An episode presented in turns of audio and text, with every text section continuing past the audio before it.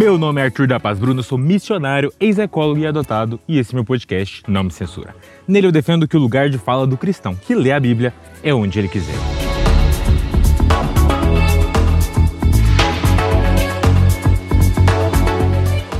Mais um episódio. Sim, pessoal, mais um episódio. A alegria toma conta. Estou gravando no meio do mato, então se tiver algum barulhinho de, de como esse, de olha só, foi muito sincronizado, de, de aves, de animais, é só porque o meu lado ecólogo ele tá mais aflorado, né, nessa semana. Gente, mais um episódio e eu sei que tem gente falando assim, Arthur, mas você falou que tinha voltado e aí ficou duas semanas sem nenhum novo episódio. Como assim você voltou sem ter nenhum episódio? Que falta de responsabilidade. Cadê você? Por que, que você não faz. Querido, queria te dizer, Porque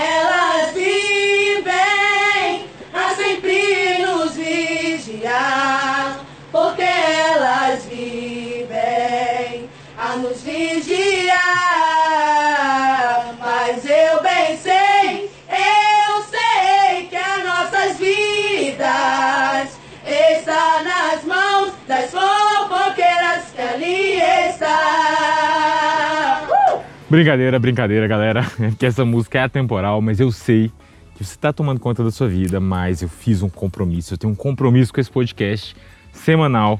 Então, como é que eu sumi? Tudo bem, você está certo, mas eu quero apelar para os seus sentimentos, para o seu coração. Galera, em duas semanas, eu com um mês de casamento tive coronavírus, a minha esposa teve apendicite, ela ficou internada fazendo uma cirurgia, eu não podia visitá-lo, meu pai morreu sim. Duas semanas intensas. Como é de costume, como é de praxe, né? Nessa vida de Deus. Ah, mas essa vida cheia de afazeres e correrias, Deus continua sendo muito bom. Deus continua controlando e guiando tudo. Então eu começo esse episódio te pedindo desculpas, mas te pedindo também. Sério, releva. Só mais essa vez, tá bom? E galera, eu quero conversar inclusive sobre um pouco de como é que a gente chegou nesse cenário de um mês de casado e cheio de coisas acontecendo e loucuras. Porque eu queria falar com vocês um pouco hoje sobre diversos assuntos. E o primeiro deles é irmãos. Por que a gente tem essa mania, esta mania de julgar o todo pelo um pequeno pedaço? Por que a gente tem a mania de julgar as pessoas como um todo e talvez isso seja só impressão minha, refletir se é ou não, por um pequeno pedaço? Eu acho que isso tem sido potencializado pelas redes sociais, principalmente Instagram, onde a gente vê um frame ali da vida da pessoa e a gente pensa, cara, essa pessoa vive assim. Cara, essa pessoa, ela tem esses hábitos e esses costumes. E eu acho que isso tem me incomodado tanto nos últimos meses, porque eu tenho visto muitas dessas impressões serem equivocadas. Por exemplo, eu vou te contar o que que aconteceu. No último mês, no- na verdade, o último mês, não. O mês passado, mais de um mês atrás, ah, eu comecei em uma luta incessante por tentar me casar. Sim, uma luta incessante por tentar me casar, pelo simples fato de que os Estados Unidos estava fechado para entrada de brasileiros. Assim, a gente precisou fazer das tripas corações, encontrar um dinheiro, uma oferta de onde a gente não tinha para eu conseguir fazer uma quarentena na Turquia. E ali vou eu para a Turquia e aí eu viajo no Qatar Airlines. No meio do caminho, eu precisei fazer uma escala no Qatar de um dia inteiro. Nessa escala, uma pessoa muito generosa que tem um cartão black, que é uma coisa que eh, eu não tenho, mas eu não teria problema de ter, se Deus quisesse, eu mando um cartão black pra gente aí. Mas eu não tenho, né? E, eu, pessoa tinha um cartão black que dava acesso aos lounges, às salas VIPs dos aeroportos. Ela falou, Arthur, eu posso compartilhar com você, você pode entrar e ficar lá de boa e tudo, tudo dentro da legalidade. E eu fui para essa sala VIP desse aeroporto. Gente, essa viagem foi super legal. Super legal. Mas, para quem olhava de fora, a impressão, a imagem que ficou foi: caraca, olha o missionário, missionário, missionário. Hum, vive de oferta e tá na Qatar Airlines, na sala VIP da Qatar Airlines. Complicado, né? Complicado como a gente pega um frame, a gente pega um pedaço, uma cena, um episódio e a gente transforma no todo. É complicado como a gente obriga, e eu recebi esse, esse, conselho de muitos missionários, eu agradeço a Deus pela vida deles, mas muitos missionários me falaram, Arthur, quando Deus te der é, um presente, um presente daqueles que só missionário e milionário tem, quando alguém vier e te der uma oferta, quando alguém vier e te der uma viagem, não compartilhe isso com as pessoas, porque as pessoas não conseguem entender. Eu entendi, eu aceitei, Inclusive, eu vou contar uma coisa aqui só para vocês, porque a gente é uma família aqui. No lounge onde eu fiquei, no aeroporto do Catar, tinha uma piscina gigantesca e que as pessoas podiam entrar nessa piscina. Tipo, eu entrei na piscina e fiquei lá muito tempo. Mas eu não tive coragem de postar nada sobre essa piscina, apesar de ser muito massa e eu querer muito que meus amigos e família vivessem, vissem essa experiência. Eu não postei, pelo conselho desses amigos. Mas, gente, Será que esse é o correto? Será que a gente está caminhando na direção certa? A Bíblia ela tem inúmeros versículos falando sobre isso. Se você pegar, por exemplo, Romanos 2, capítulo 1, fala: Portanto, você é inexcusável, inesculpável quando, ju quando julgas, ó homem, quem quer que sejas, porque você se condena a você mesmo naquilo que julga o outro, pois tu que julgas fazes o mesmo. No contexto ali, estava falando de uma pessoa que está julgando, mas ela está fazendo igual. E às vezes é isso, cara. Você olha a pessoa, a vida da pessoa no Instagram, você fala, cara, nossa, que coisa esquisita. Mas você, na mesma situação, faria o mesmo. Será que a gente não está se condenando naquilo que a gente faz, julga?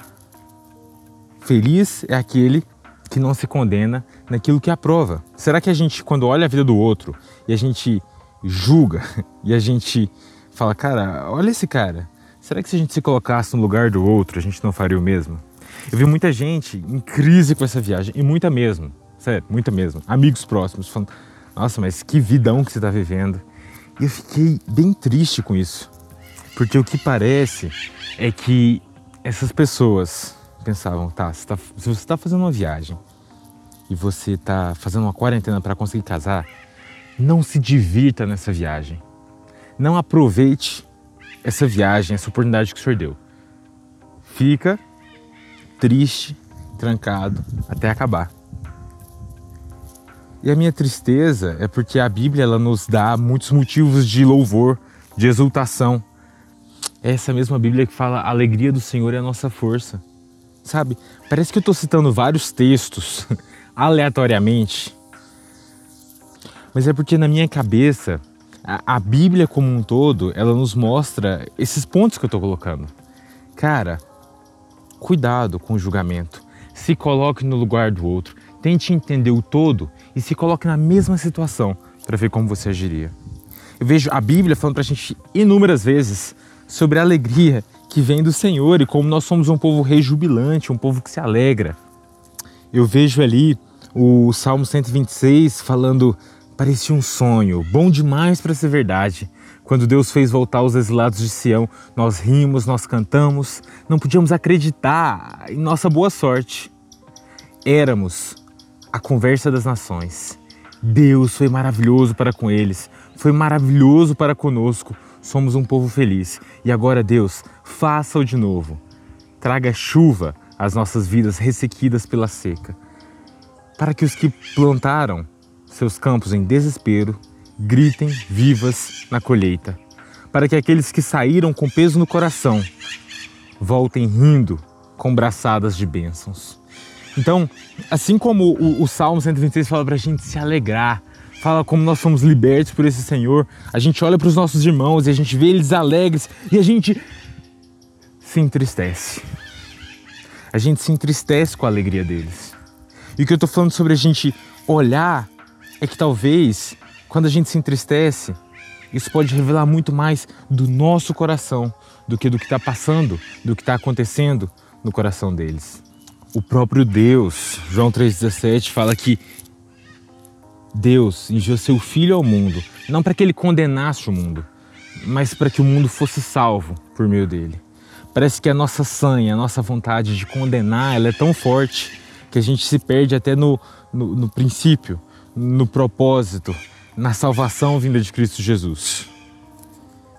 Essas pessoas E eu juro que eu não estou fazendo uma defesa aqui minha, não estou mesmo. Não preciso. Mas é porque é uma coisa que me fez refletir esses dias. Essas pessoas com essa crise, e também não estou mandando em direta, gente, misericórdia. Todas as pessoas que falaram comigo, eu já conversei sobre o assunto, tá bom? Mas essas pessoas, talvez elas não estivessem vendo o todo, sabe? Às vezes a gente olha um cristão alegre, a gente pensa que a vida dele está sensacional. Talvez, inclusive, seja fruto dos apelos simplistas que nós fazemos nas igrejas. Os apelos que a gente faz e fala assim, cara, se você aceitar Jesus, a sua vida vai ser maravilhosa, só alegria, vai abrir um facho de luz no céu na sua cabeça, vai começar a celebration stop, come on, dinheiro vai cair, sua vida sentimental vai ser ótima. Não, não é. Então às vezes a gente olha os cristãos e a gente pensa, cara, que cara alegre, né? Que, que vida perfeita. E, e você olha para o seu pastor às vezes e você pensa, cara, que, que, que, cara alegre. Né? A família dele tá bem, ele tá, tá bem com, consigo mesmo, olha que, que alegria. Mas a gente não olha o todo. Por isso que o nosso julgamento ele sempre é simplista, ele é sempre simplório, quando a gente olha só uma parte.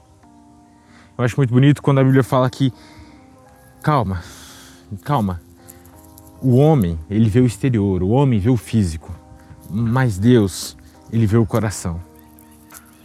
Muitas das pessoas que falaram, cara, olha a alegria do Arthur num lounge, na, na sabe, na parte VIP do aeroporto do Catar, não pensaram, cara, o Arthur ele tá fazendo uma viagem gigantesca com dinheiro que ele não tem com um casamento bem simples e reduzido, porque eles precisaram usar muito esse dinheiro nessa viagem. Ele está sem a família dele, ele vai casar em outro país, sem falar direito a língua, sem os pais presentes. E, e eu não estou falando isso para a pessoa olhar e falar assim, ah, tadinho do Arthur, ô menino sofrido. Não, mas para entender que a nossa alegria, ela não vem pelas coisas, pelo lugar ou pela, sabe?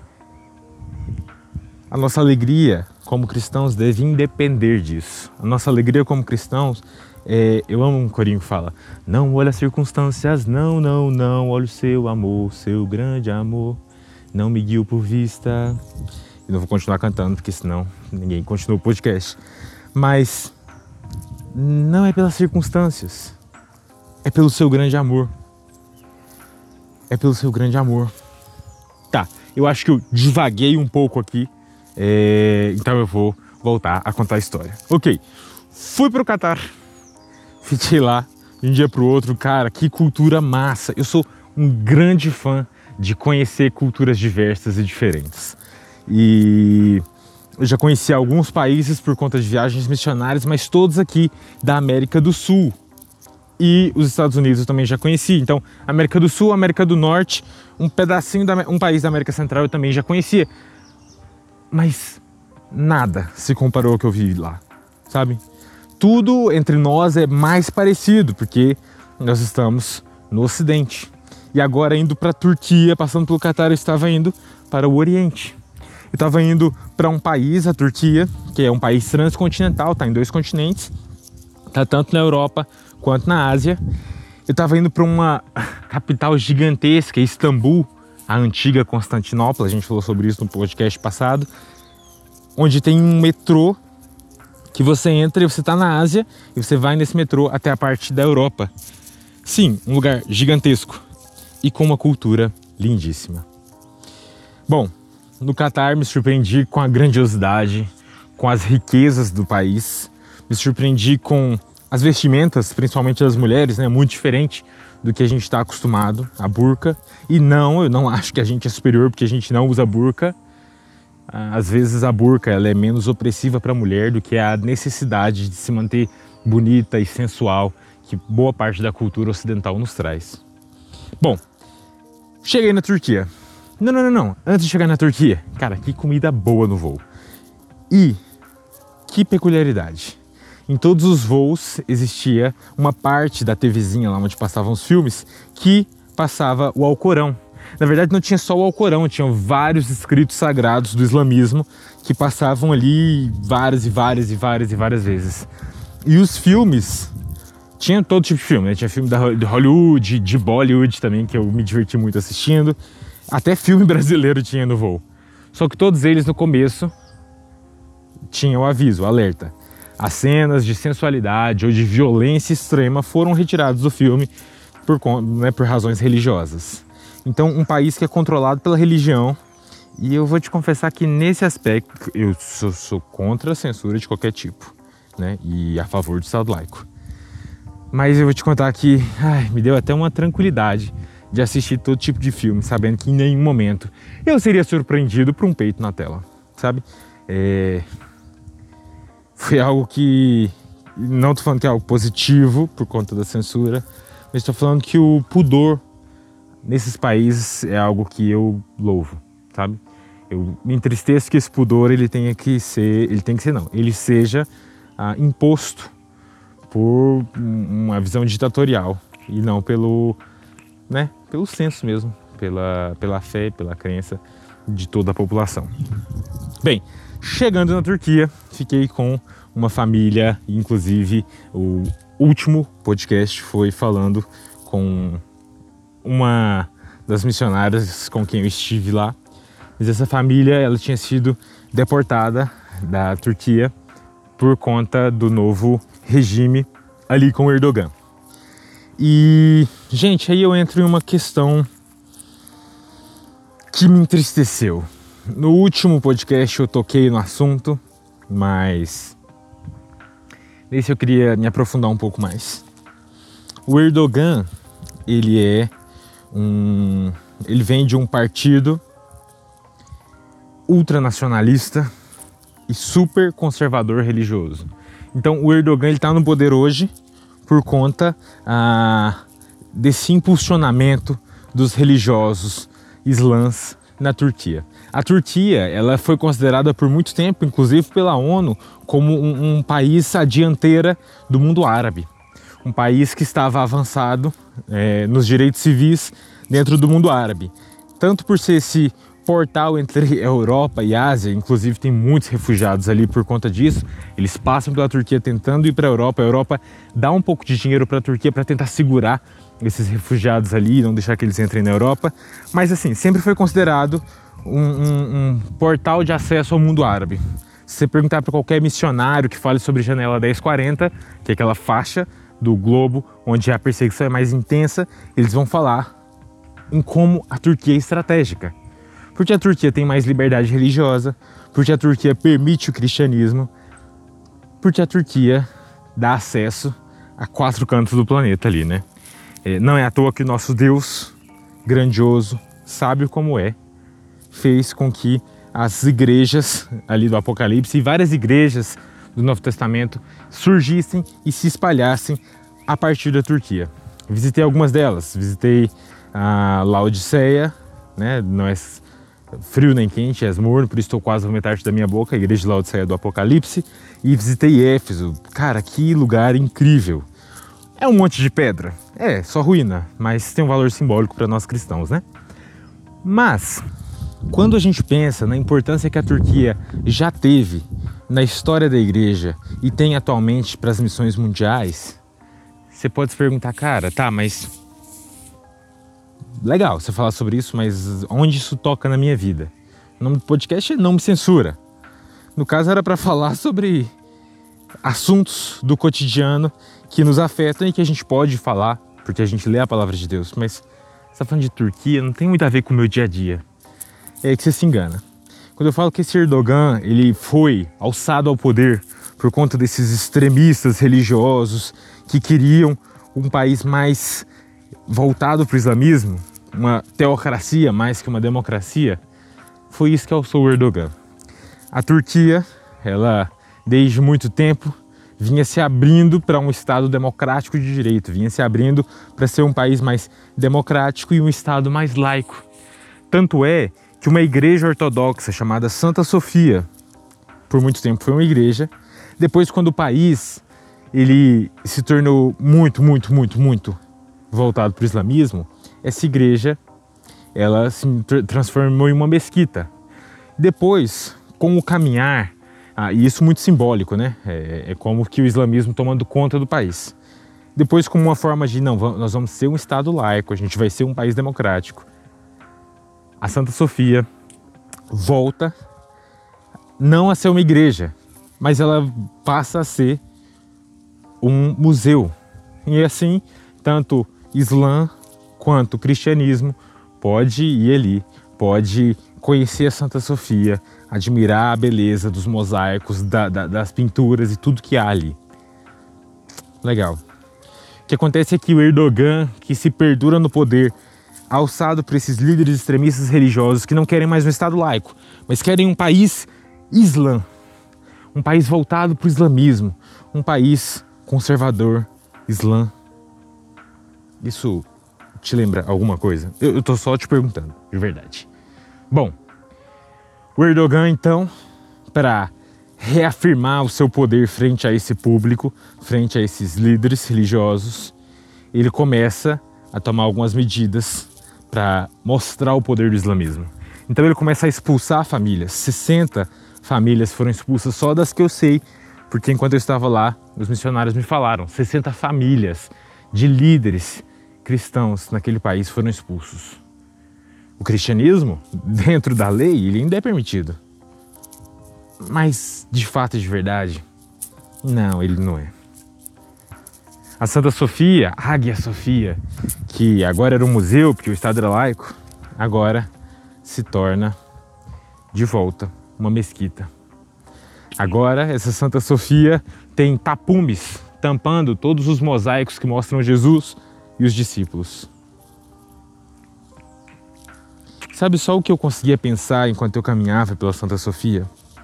Em duas coisas. A primeira, Senhor, tem misericórdia. Maranata. Volta, Senhor Jesus. Senhor, tem misericórdia desse povo. Pai, liberta. É muito triste. Eu andava pela Santa Sofia e eu via aquela adoração cega. Eu via aquelas pessoas ajoelhadas ali, orando de uma forma ritmada, programada, sem vida. E eu me entristeci. Mas outra coisa que eu pensei foi: Senhor, mas eu sempre pensei em ter o Brasil como um país cristão. E ah, bem, eu ainda penso isso. Mas o que eu pensava era no Brasil como um país cristão com leis cristãos, cristãs, desculpa. Com um governo cristão forte, com uma liderança cristã. E na Turquia, com lágrimas nos olhos, eu refleti que um país um Estado, um governo religioso, só é interessante quando a religião é a minha. Porque quando a religião não é a minha, eu sou o povo oprimido, achincalhado, desprezado. E não é sobre isso que é o cristianismo. O cristianismo não é sobre imposição. O cristianismo não é sobre um Estado de cima para baixo. Dai a César o que é de César e dai a Deus o que é de Deus cristãos, a luta pela valibilidade do Estado laico, ela é nossa. Porque nós queremos sim que todos possam ter direito à fé. E essa fé ela não é imposta. O cristianismo, ele é um milagre. A, a fé cristã é um milagre que acontece pelo agir do Espírito Santo e não pela imposição do Estado. Nós não devemos nos deixar ser levados, nos encantarmos pela necessidade de um Estado cristão. Nós precisamos de um país com cristãos relevantes que preguem do amor de Deus. A tristeza de um Estado teocrático, islã, que eu vi na Turquia, foi olhar para amigos meus que eu fiz ali. Muçulmanos, pessoas que tinham a sua fé no islamismo, mas pessoas agradáveis, divertidas, alegres, que estavam com toda a sua simpatia caminhando a passos largos para o inferno. E eu, sem a liberdade de falar, mano, Jesus é o caminho. E eu sem a liberdade de poder sair na rua e olhar para aquela galera toda perecendo e falar, galera, Jesus is Messiah. Jesus é o Messias, Jesus é salvação. Porque a perseguição viria.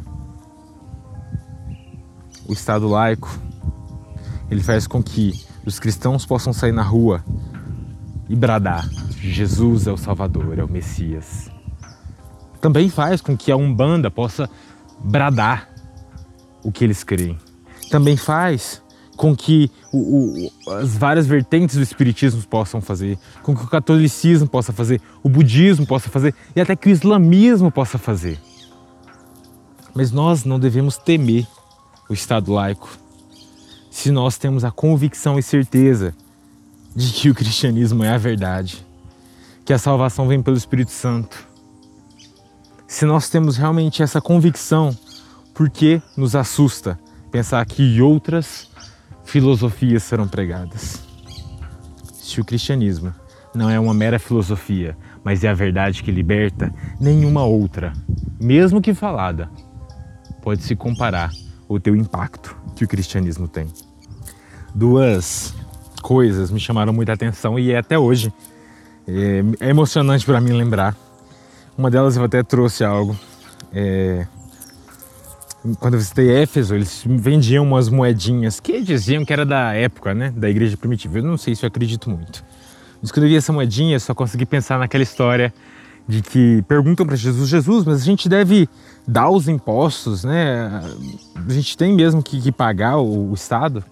E Jesus fala, dai a César o que é de César e a Deus o que é de Deus.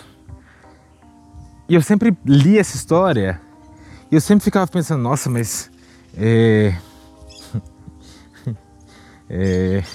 Eu ficava tentando pensar se Jesus cria no estado mínimo ou no estado máximo. Eu ficava tentando pensar é, se Jesus era a favor da privatização ou da, do, da estatização, do estado inchado ou enxuto. Mas eu nunca parei para pensar que, na verdade, Jesus está mostrando o quanto são pequenas as preocupações que nós devemos ter. Quão pequeno é o que nós devemos dar para César. Jesus, com aquela moedinha, fala: Tá, toma. Dá a César o que é de César. Se é essa moeda que César quer, dá a ele. Mas dá a Deus o que é de Deus. E cara, o que é de Deus? Se não toda a nossa vida, senão todo o meu ser. Dá a César o que é de César? Ok. Toma essa moeda. A Deus o que é de Deus? Ok. Toma tudo que eu sou. Toma minha vida. Eu trouxe uma moedinha dessas e eu sempre ando com ela. Não é um amuleto, não é um santinho. Mas é para toda vez que eu olhar para ela eu lembrar que as minhas preocupações com essa terra devem caber nessa moeda e entender que a motivação, preocupação e razão da minha existência deve ser dada a Deus. Outro momento que me marcou foi quando eu estava caminhando por Éfeso e aquela pedraiada, aquele tanto de ruína, e eu estava junto com dois amigos. Amigos é muito forte, porque eram criaturas e não filhos. Eles não conheciam a Cristo como Salvador, eram muçulmanos. E eu tava, eu tava, eu já estava uns dias abatido pensando nisso. Pensando, cara, eu tô convivendo com essa galera, eu gosto deles. E, e me dói pensar que eles não serão salvos se eles não conhecerem a Cristo. Que coisa! E quando a gente estava andando por lá, um deles, ele tinha aprendido grego. E eu pedi, eu falei para ele, você sabe o que está escrito nessa pedra? Eu fiz aula de grego no seminário e dos 100 que eu, aprendi, que eu entendi, que eu aprendi na época, hoje em dia eu lembro uns 80, 50. Então ele falou, eu sei mais ou menos, eu também sabia mais ou menos. Então nós dois ficamos tentando traduzir ali. A gente gastou uma 40 minutos para traduzir uma pedrinha. Mas era uma pedra e nela estava escrito que Deus enviou seu filho Jesus ao mundo para que o mundo pudesse ser salvo pelo sangue desse Jesus que perdoa pecados. E essa pedra estava exposta no meio da Turquia. Um país onde o evangelho é silenciado. E qual versículo veio diretamente na minha mente? Se vocês não falarem, as pedras clamarão. Aquela pedra estava ali no meio da Turquia clamando.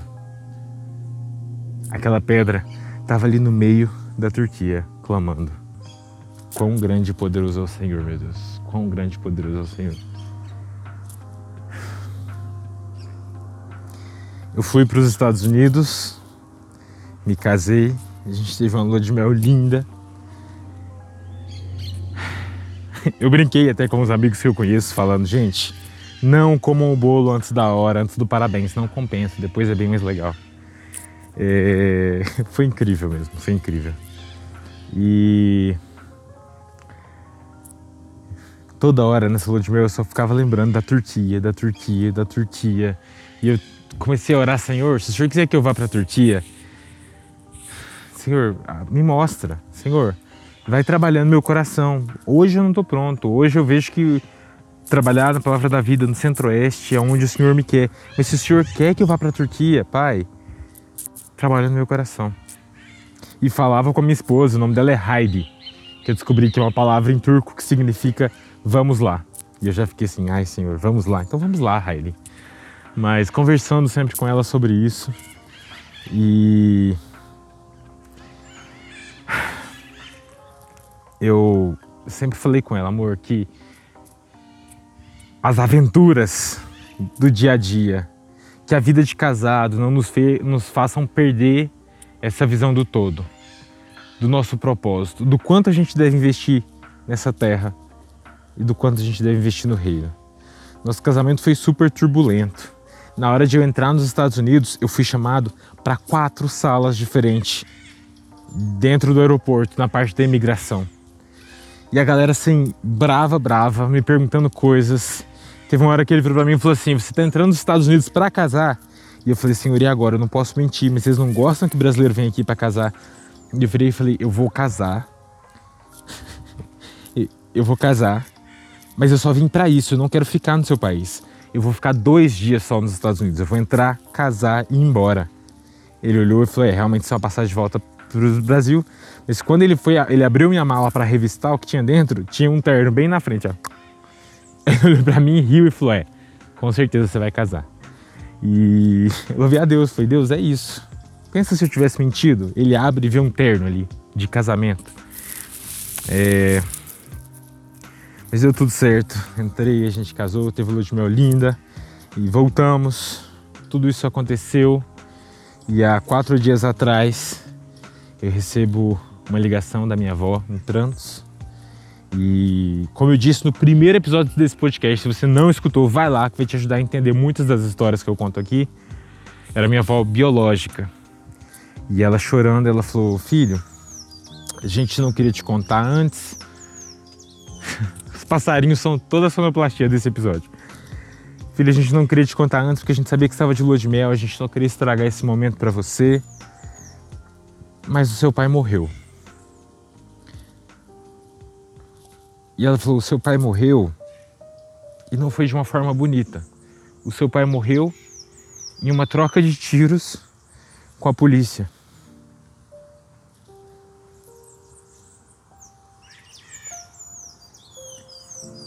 E naquele dia eu fiquei muito mal. Naquele dia eu fiquei muito mal porque eu estava vindo de um país onde o evangelho é perseguido, mas eu estava voltando para o meu país, onde o evangelho não era perseguido. E eu não tinha falado do evangelho com todo o desespero que eu senti na Turquia para o meu pai aqui no Brasil. Cara, se o estado onde você vive é laico, aproveita a liberdade que você tem para pregar o Evangelho. Eu orei por sete anos, sete anos, pela conversão do meu pai biológico. E eu creio que ele foi pro inferno. Eu oro para que não. Eu peço, Senhor, que ele tenha se arrependido no último momento, porque ele ouviu Mas eu não sei. O que eu sei é que quando eu ouvi minha avó falar aquilo, no meu coração, eu só escutava Arthur. Você devia ter falado mais. Arthur, na última vez que você visitou ele, você ficou com vergonha, ficou esperando o momento certo, você devia ter sentido aquela mesma urgência que você sentiu na Turquia quando você não podia falar.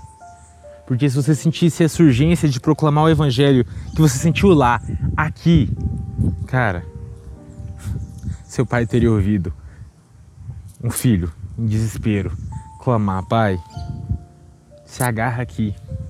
Jesus Cristo é a única rocha que a gente pode se agarrar no meio dessa tempestade, no meio desse temporal. Pai, por favor. Pai, por favor, hein?